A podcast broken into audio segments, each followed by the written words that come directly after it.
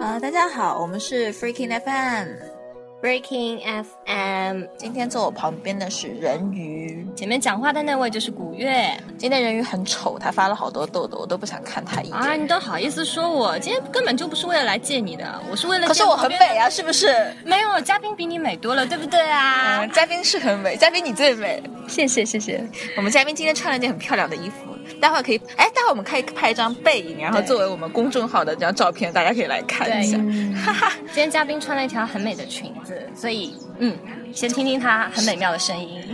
对，嘉宾可以来，Hello，大家好，我们是锵锵三人行女生版，耶。好，OK，刚才开个小玩笑啊，接下来嘛，我呃，我在这个节目当中会被叫做虫虫，然后我自己是华师大毕业的啊，现在在新西兰读研究生。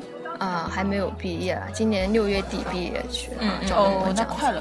对对，六月份还要过去。所以你六月份过去就是为了毕业一下。对。也也不一定啦，可能考虑到毕业以后，在还还没有定毕业以后到底要走怎么样。嗯，对对，你你后面还会有安排吗？比如说你会想移民吗？呃，作为一个参考项。是他们移民麻烦吗？呃，我自己在之前确实研究过这个，对比过各个一些移民国家，比如说典型的像美国、澳大利亚啦，什么新西兰、新加坡这种，就各种优势分下分析下来看的话，新西兰我自认为它性价比还可以，所以我就性价比意思是你只要留很短的时间就能移民吗？它已经相对来说，呃，比如说走技术移民这条路的话，上学 IT 的话。工作就业机会还是 OK 的，然后一旦是他们的短缺行业的话，那雇主在担保或者你各种分累加起来的话，其实基本上就差不多。然后再做两年的移民监的话，应该可以拿永久绿卡什么的。就两年两年拿绿卡。呃，当然没没有没有说的那么轻松，但是就是算下来的话，时间可能还好。哦，这样子啊？对。那那啊，去新西兰读书麻烦吗？呃，我自己觉得申请这边还可以了，因为我当时是全世界海投啊，所以其实没有特别复杂的事情，就是把我之前写的 PS 或者各种东西再复制一份，然后再投过去就好了。那去那里读书贵吗？费用上贵吗？嗯，我自己我自己分析过来，就是我自己当时的定位是我要去一个讲英语的国家，而且呃最好是发达国家，然后可能还比较好留。然后我当时就排除了一些不太好留的国家，比如说欧洲的一些啊，或者怎么样。然后呢，讲英语的国家算下来嘛，就是如果价格还 OK 的话，我就觉得新西兰应该算是还可以考虑的一个选项。所以当初去新西兰的话，就是除了考虑到这方面，就学费啊之类的，嗯，还有什么其他原因，就是新西兰会比较吸引？哦，我我自己其实是受我妈妈的影响，我我当时自己觉得去哪个国家都可以，只要讲英语，然后 IT 还不错就好了。然后我妈妈是看了那个什么霍比特人啊什么，啊那个地方太美了，然后说可以考虑去。霍比特人是在新西兰拍的吗？对对对对对，我还有去那个霍比屯，就是有一个他们拍的那个小屋子，那个山山坡头的那个小屋，然后就还可以去。是因为他们那个导演的原因吗？对对，那个《指环王》和《霍比特人》导演就 Peter Jackson 是那个，算是新西兰比较国民级的英雄人物吧，国民 idol。因为整个国家人口真的还蛮少，然后可以出一点稍微世界知名的，都算是比较国民英雄了。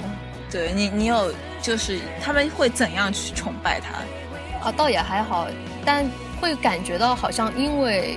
因为《指环王》和《霍比特人》这一系列，带动了整个新西兰的电影产业，我觉得是这样子。就像好莱坞的很多，呃，特别是科幻片的一些取景啊，或者是后期制作，可能都会在新西兰做这样子。哦，这样子啊？对。因为有什么特别原因吗？我觉得好莱坞本身它后期也很厉害的。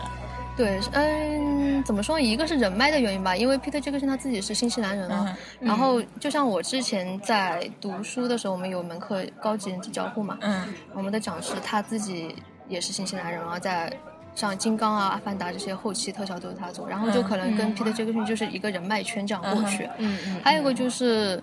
因为可能就是在这边取，因为新西兰自然风光真的很好，嗯，然后在这边取了很多气势磅礴的景以后，啊，后期做做，干脆在这边做，这是一个挺一体化的产业，对对，其实已经形成这样一个商业链在那边。嗯，没想到，因为真没想到，我我以前不知道，本来就是觉得新西兰有可能景挺好的，对，对就风景好嘛，对对对，自然风光好，对。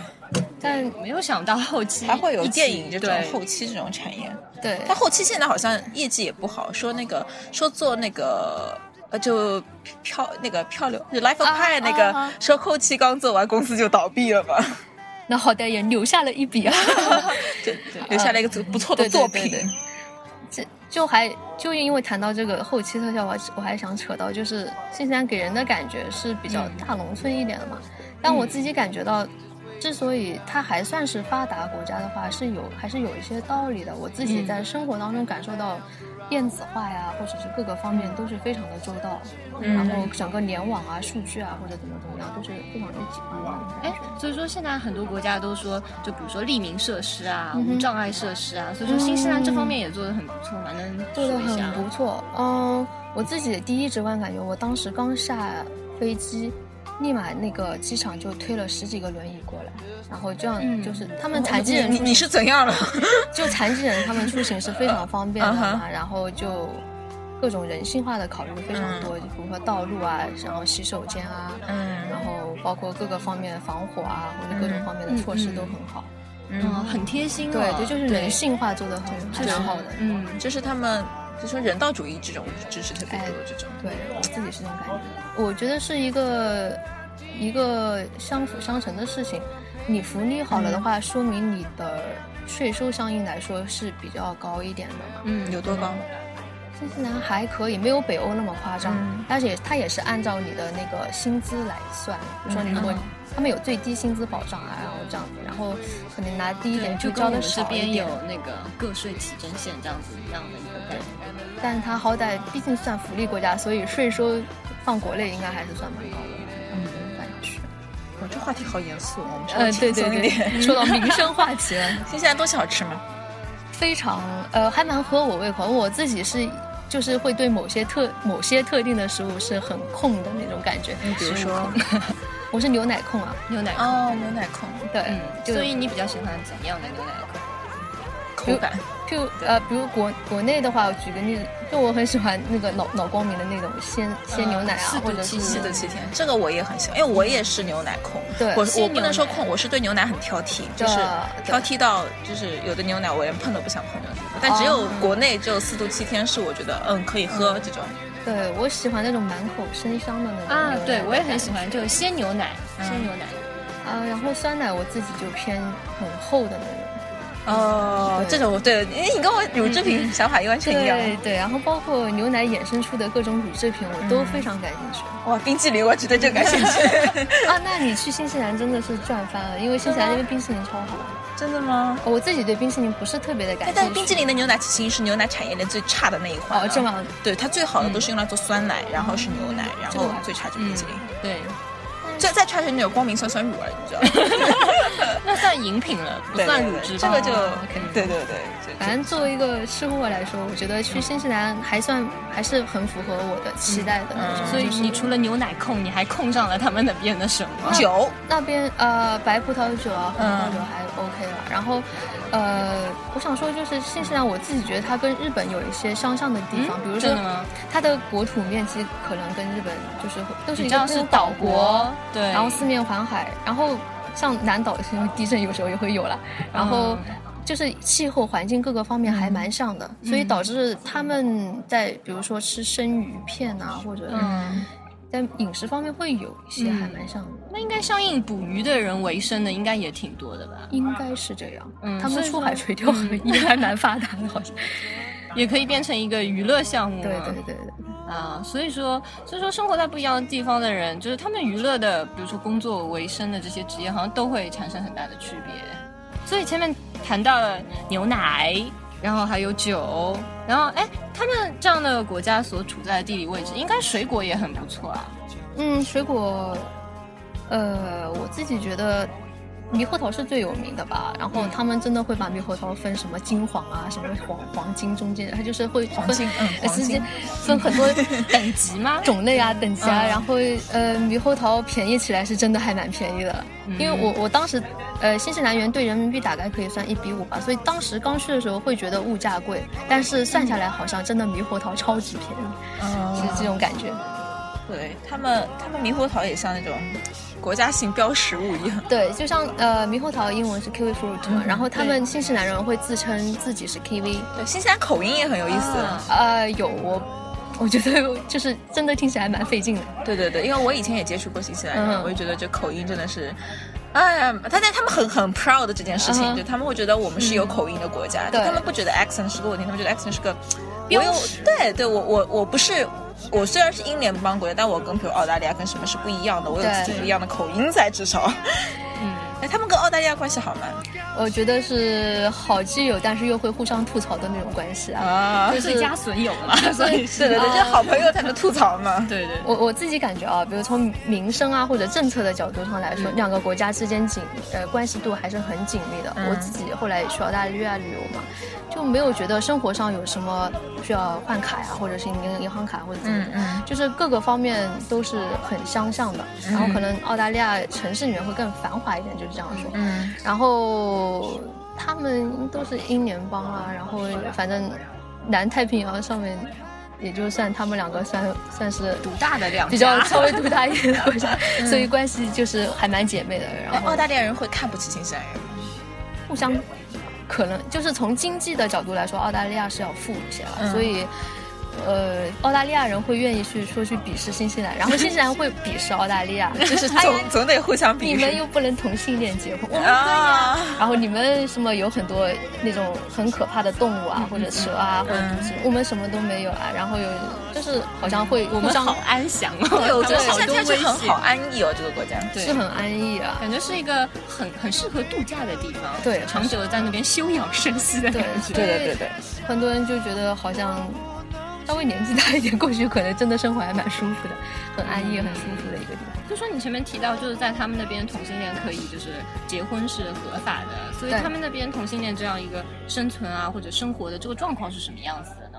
嗯，哦，我我我自己的直观的一些感觉，比如说去年威廉王子去新西兰的时候，好像有派十个什么。那种普通的民众代表家庭为为单位的了，然后除了一些我们认为一些比较正常的那种 couple 有呃就是夫妻啊情侣档以外，就是女女一对，然后男男一对，都是会在排在里面，就是它是一个新西兰的一个标志的感觉。然后我自己是认识的人当中也有，然后。比方说，我在咖啡店认识的一位英国小哥，他的妈妈就是和爸爸离婚了以后，和他一起来新西兰，然后他妈妈在这边交了一个女朋友，然后他妈妈的女朋友跟他的年纪是差不多大的，然后就是一家相处的也很和谐。他们可以玩三 P 啊？这个我具体家事我就没有多问了，他们对不对？然后只是觉得。嗯，大家也不会觉得这件事情多么的，所以不光是法律合法，其实大家接受度也是挺高的，很很高。嗯，大家都能很融洽的接受，比如说周围的人有同性恋这样。对对，我自己对这件事情，反正感觉是跟我没有关系的一件事情，所以我不反对也不支持嘛。然后人家在一个合法国家就那就可以啊，那就这样。嗯嗯嗯，对。所以说，他们有，比如说，哎，我有听到有一些国家，它有可能，比如说有法，呃，有就是酒吧，比如说是同性恋专门的酒吧，有有有，那边有这样专门的服务，有有有有有有，我们 K Road，呃，我们说有叫一条路，因为它名字太长了，我们就取叫 K Road，那上面有个很著名的同性恋酒吧，嗯，我我没有去过啊，我同学有去过，就说女生过去比较安全嘛，然后就就所以是男同性恋的一个啊，对对对。他们有自己的节日嘛？他们有庆祝的方法这样。我倒觉得可能是因为真的觉得不是一件很很奇怪的事情，所以反倒没有节日。啊，好有道理，这句话讲的。就是一个生活的常态。对，所以大家已经没有什么要搞游行或者要搞什么节日来去标个记这样，就已经是深入到生活当中。所以就还好。你你越是反对啊或怎样，你越是会有抗争的欲望，怎样？对，越是这样越是就。Normal 一点，哎，有你有什么艳遇吗？艳遇啊，我我我不觉得有什么艳遇啊，就是你不要这么讲，这样显得你很不 popular。会有人来搭讪吗？或者觉得看到你是华人面孔，就会觉得比较新鲜？哎，对他们华人多吗？新西兰？呃，新西兰看看地区，比如说在 CT 的那边，亚洲人还是还蛮多的，然后华人当然会占一定比例了。华人的待遇何如？我自己觉得华人在那边地位还蛮高的，因为我我之前会住 local 的那个 homestay 嘛，然后他们跟我表达的都是他们觉得，哎呀，感觉华人好像都很有钱的样子，嗯，而且精神面貌好像也都挺不错的，因为华人过去基本上不是做生意做投资，要不就留学。嗯，它的历史可能跟美国什么或者澳大利亚刚开始过去那种挖金矿的，或或者说难民这种都都比较少嘛，所以新西兰那边普遍就过去就都没有。有可能是历史原因吧，反正基本上做生意的那种人比较多，然后他们会会一个直观感觉是华人好像都很有钱的样子，然后我就会跟他们特地解释，因为中国人口真的太多，然后其实呃你看到只是一小部分了，然后也没有那么夸张，然后或者是一些消费理念的不一样才，然后你会感觉到好像华人比较，哎这哎这个布兰妮的歌。哦，前面刚刚放了一首今天虫虫特意给我们介绍的布兰妮的歌，哎，所以这首歌对你来说有什么特别的故事吗？特别的故事，倒是一种情怀吧。啊，就是因为我我自己听欧美音乐不是很多，就是从中学听的就那么特定的几个，然后布兰妮算是其中之一了。然后他的对中学好像大家都听布兰妮。嗯，对，还有什么 BSB 啊？对对，就就对，就这几个固定，以至于到后来我也没有特别拓展，除了到新西兰，后来认识一些国外的同学，他们在给我推荐欧美音乐啊什么的。但之前我自己的还是固定的那几个。然后布兰妮的歌，我是一直都还蛮有兴趣，因为毕竟是中学的时候上自习啊。布兰妮现在都不出歌了，他好像刚出了一首新歌，但是我听着觉得，嗯。就那样吧，没有当时的那种感觉了。就他那会儿出来的时候，可能是占了一个市场的空白吧，可能有这种感觉。对，后来也就这样了。就这次其实不过很多人歌都越做越烂啊。嗯，我们年轻时候都喜欢过很多这种歌手，长大都不怎么着。现在层出不穷的新歌手也有很多。有。对。哦，我不知道哦。待会儿虫虫也会给我们介绍一个。对对对，等会儿我会给大家介绍一位。他是新西兰的一位歌手，然后新西兰新晋的一位九六年的妹子啊。看到那首歌，我们再介绍。好好的好。哎，那个新西兰土著好像挺多的样子。毛利文化是吧？嗯，对我还挺感兴趣的，因为之前说习大大访问新西兰的时候，还特意有一个当地就是土著毛利的这个表演，嗯，然后特地的那个很隆重的仪式来迎接他。所以说，你们日常生活当中有。经常遇到过毛利人吗？或者说他们有自己的生活区域和习惯什么的？嗯，倒还好像你你要如果看那个，你看《爸爸去哪儿》那个新西兰那期，他们也是有跟毛利文化什么的。然后包括看高晓松最有个小说那个节目嘛，他有两期说新西兰也也特地会说到毛利文化，就是。说到新西兰的话，肯定会谈到这个地方。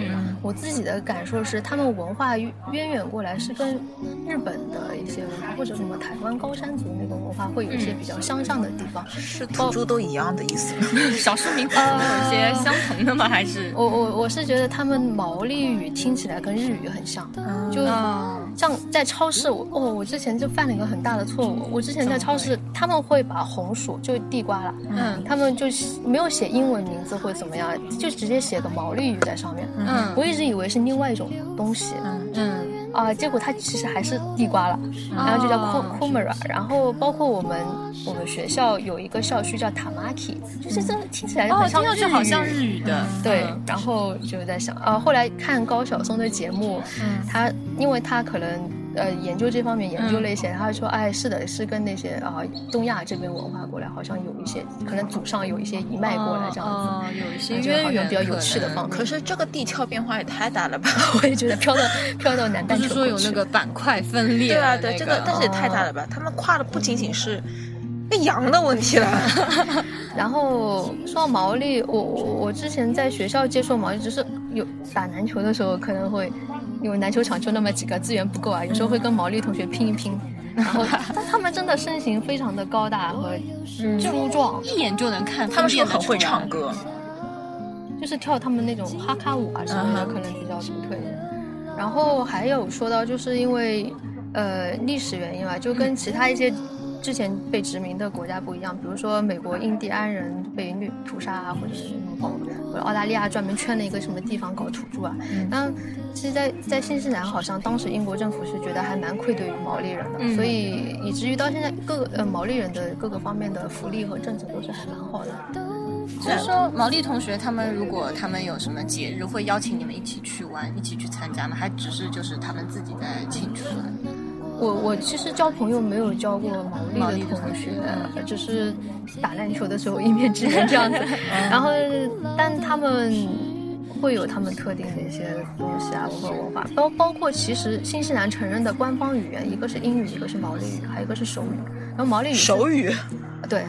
照顾残疾人，就我就说他们国家是真的。可是哎，可是我听说手语全世界都是不一样的。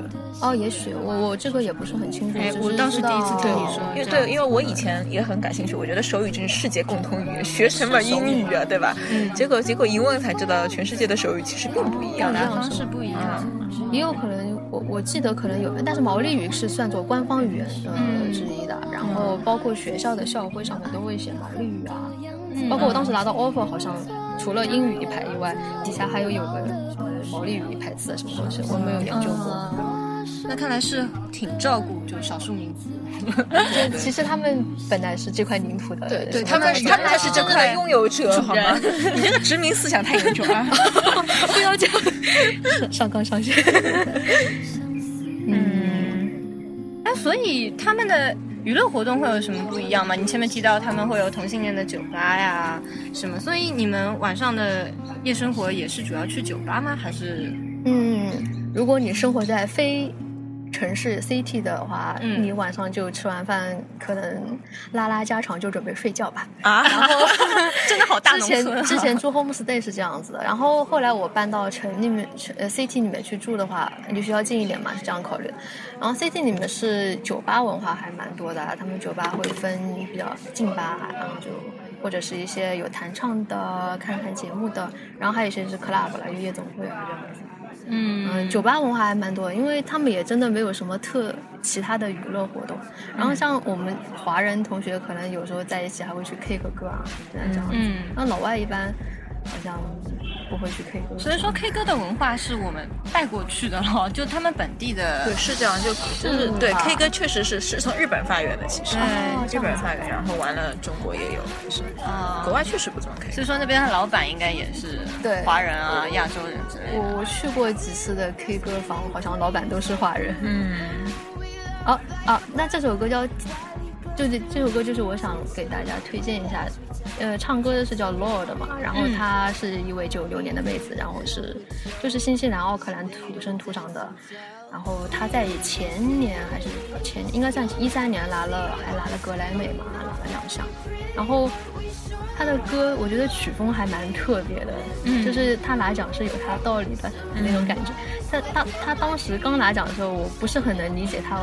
为什么？他就是他的歌，我没有觉得有什么好听啊，但是发现真的是越听越有一种魔性在里面，然后导致啊一直想单曲循环。是一个个人编曲的特色的问题。也对，而且他的他的整个曲风就是属于。有一种巫婆的那种感觉啊，嗯，比较比较难以捉摸。对对，而且他年纪比较小吧，所以就是很古灵精怪啊，嗯，就是那种感觉。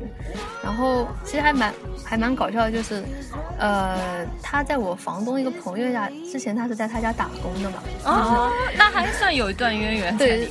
呃，对，算是有一个几度，好像我还认识这样的一个一个角色。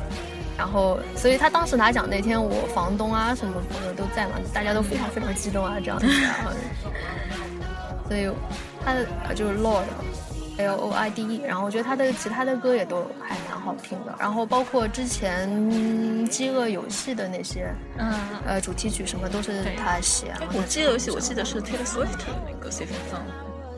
啊，对，有好几个人，然后好几个人。饥饿游戏二，我我也不太记得了。好，大家可以去听听。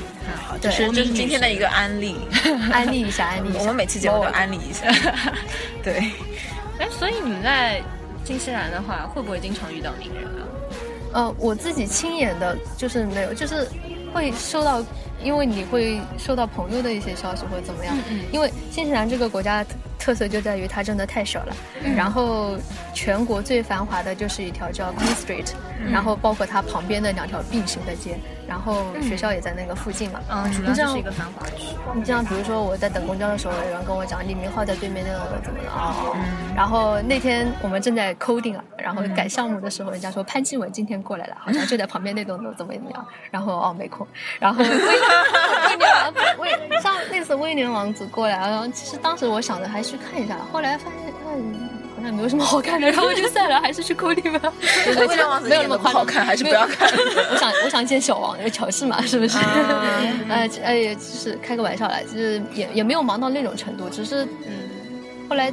可能包括一些华人的明星啊，或者就是可能习以为常了吧，因为经常这种消息都周围一直传过来，就是啊，我们这边哦，就是挺受欢迎的一个地方，然后大家都会先到这边来看，因为比较繁华。因为过来这个国家，你好像也只能在这附近逗留，其他地方也没有什么。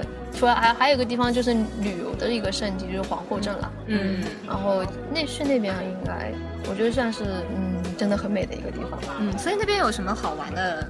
好玩的娱乐项目啊，嗯，像像很多人，大部分人是生活在北岛的嘛，像奥克兰市也是在北岛，然后像皇后镇是在南岛的嘛，南岛就是属于人很少，但是风景非常非常美。